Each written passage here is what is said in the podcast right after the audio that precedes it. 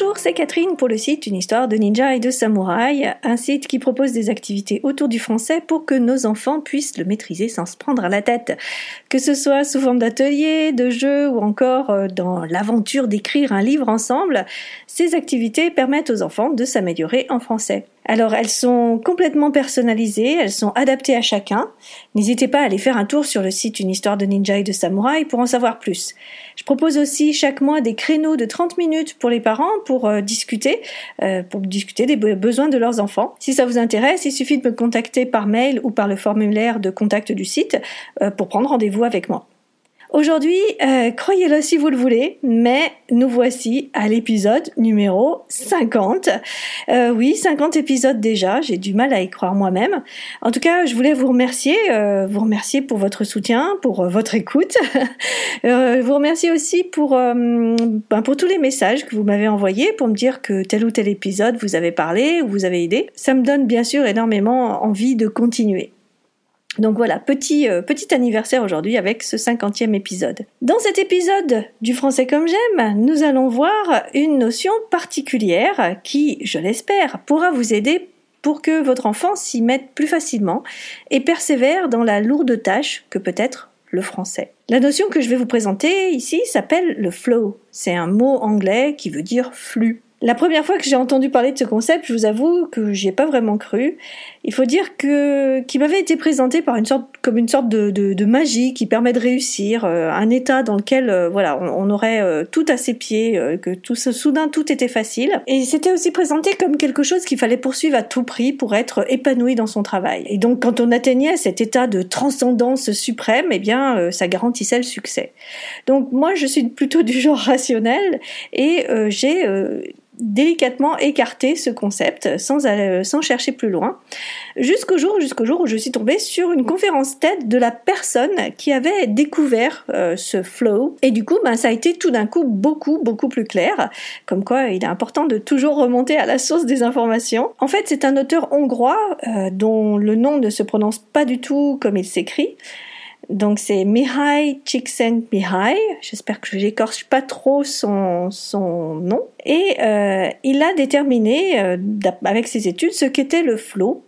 Euh, on l'appelle aussi en français l'expérience optimale. Alors ce monsieur a écrit un livre qui est paru en 1990, mais qui reste toujours euh, très intéressant même si je suis persuadée que les, découvertes en neurosciences et en sciences euh, du bonheur euh, permettent aujourd'hui d'aller beaucoup plus loin dans cette voie. En tout cas, dans son livre, ce cher Mihai raconte qu'il a demandé à des personnes d'indiquer les moments dans la journée où ils se sentaient bien. Euh, plus exactement, si je me trompe, l'expérience était la suivante. Une alarme sonnait à des heures particulières et la personne qui avait accepté de, faire cette, cette expérience eh bien, devait noter son état mental, ce qu'elle ressentait euh, et ce qu'elle était en train de faire. Suite euh, à, cette expérience sur un échantillon de personnes, l'auteur a remarqué que certaines personnes ressentaient à un moment une très grande satisfaction, un bonheur, et c'était lorsqu'elles étaient dans un état mental particulier qu'il a alors appelé le flow. Alors en lisant sur cet état mental, je me suis rendu compte que je le connaissais déjà, et même que je l'avais déjà expérimenté moi-même. Je suis persuadée que vous-même, vous l'avez déjà vécu aussi. Je vous le présente donc. Tout d'abord, cet état mental est vécu lorsque nous sommes actifs dans une tâche. Il se repère grâce à huit principes ou huit conditions. Tout d'abord, il doit y avoir un challenge. La tâche doit être réalisable, mais elle n'est pas facile. Il y a un défi, il y a une difficulté à surmonter. Deuxièmement, on éprouve un sentiment de contrôle lorsqu'on fait cette tâche. Lorsqu'on la commence, nous savons faire, nous avons les capacités nécessaires pour le faire, nous avons une sensation de contrôle, nous ne doutons pas une seule seconde de nos capacités à la réaliser, même si elle semble un peu difficile. Troisièmement, lorsqu'on réalise cette tâche, nous n'avons plus conscience de nous-mêmes. On ne voit que l'activité elle-même. On s'oublie complètement. Quatrièmement, toute notre concentration est fixée sur l'effort ou sur le travail lui-même. Cinquièmement, nous avons un objectif extrêmement clair et défini, il y a vraiment un but précis à atteindre. Sixièmement, nous perdons complètement la notion du temps. La durée de l'action est altérée. On peut passer des heures à faire cette tâche sans s'en rendre compte. Septièmement, nous sommes totalement engagés, impliqués dans cette tâche, à tel point qu'on en oublie nos émotions, nos préoccupations et même le stress éventuel qui peut découler de faire cette tâche, de la réalisation de cette tâche. Huitième et dernier point, on a à chaque instant l'impression d'avancer, de se rapprocher de son but. On a un retour sur nos actions qui nous aide à continuer. Alors, euh, ça vous parle peut-être pas, mais euh, les exemples qu'utilise l'auteur dans son livre sont ceux, par exemple, d'un grimpeur qui escalade une falaise, ou alors d'un joueur d'échecs lors d'une partie, ou encore un navigateur en pleine mer. Donc là, on sent bien qu'il y a en effet une tâche précise, il y a la perte de la notion du temps, il y a le fait qu'on avance petit pas à petit pas. Euh, enfin voilà, on a, tous ces points dans ces exemples-là. Alors attention, euh, il y a des choses que nous pourrions prendre pour ce flow et qui ne l'est pas. Euh, par exemple, euh, nous nous oublions facilement lorsqu'on regarde un film ou qu'on consulte les réseaux sociaux. On perd souvent la notion du temps dans ces cas-là, n'est-ce pas? Mais ici, nous ne sommes pas vraiment actifs. Il n'y a pas de but précis, il n'y a pas une tâche à faire, à réaliser, il n'y a pas un défi à relever. Donc, le flow demande un, minimum d'effort au départ. Comme tout état mental, ce flow a aussi bien sûr des avantages et des défauts, et il faut savoir trouver le juste équilibre. Alors commençons par les défauts. Ben, le premier, c'est la perte de la notion du temps qui peut être problématique.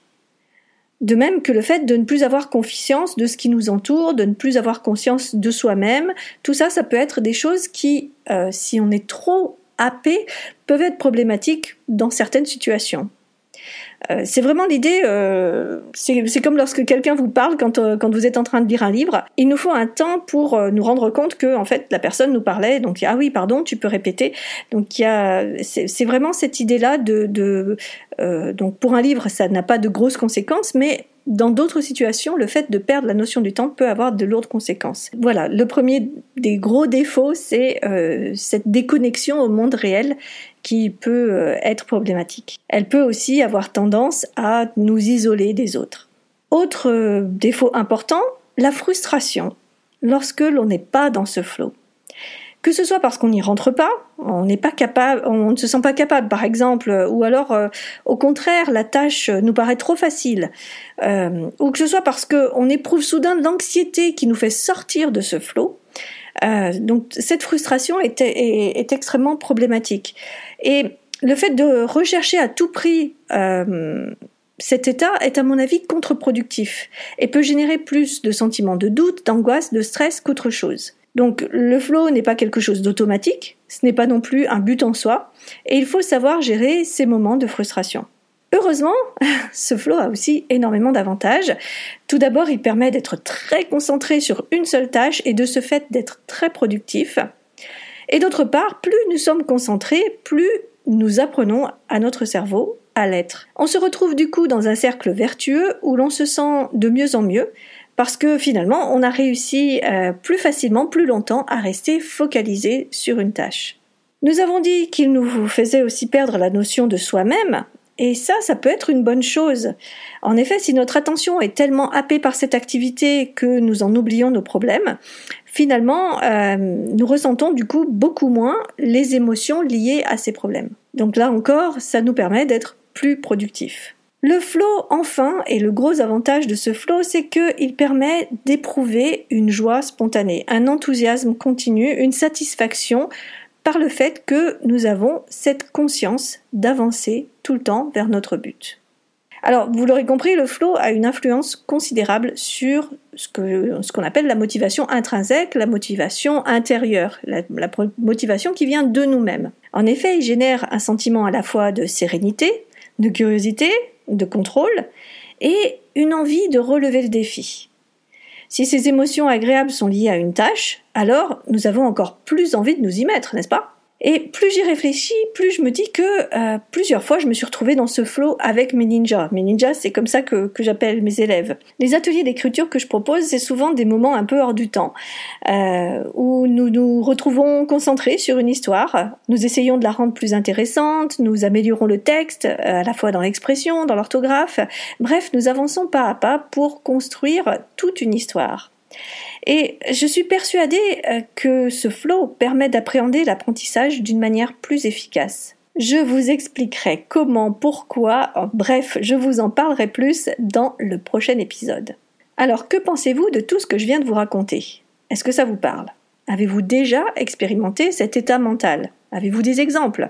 Mettez dans les commentaires les expériences que vous avez vécues, les activités qui vous mettent dans cet état, et puis aussi, pourquoi pas, les moyens qui vous permettent d'y arriver facilement.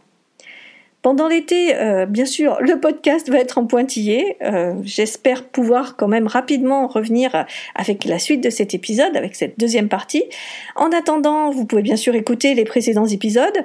Vous pouvez aussi me suivre sur ma page Facebook, Une histoire de ninja et de samouraï, ou sur Instagram, sur le compte Catherine Alibert. J'y partage toujours des livres, des jeux d'écriture euh, et d'autres réflexions qui peuvent vous aider à aider votre enfant dans l'apprentissage du français.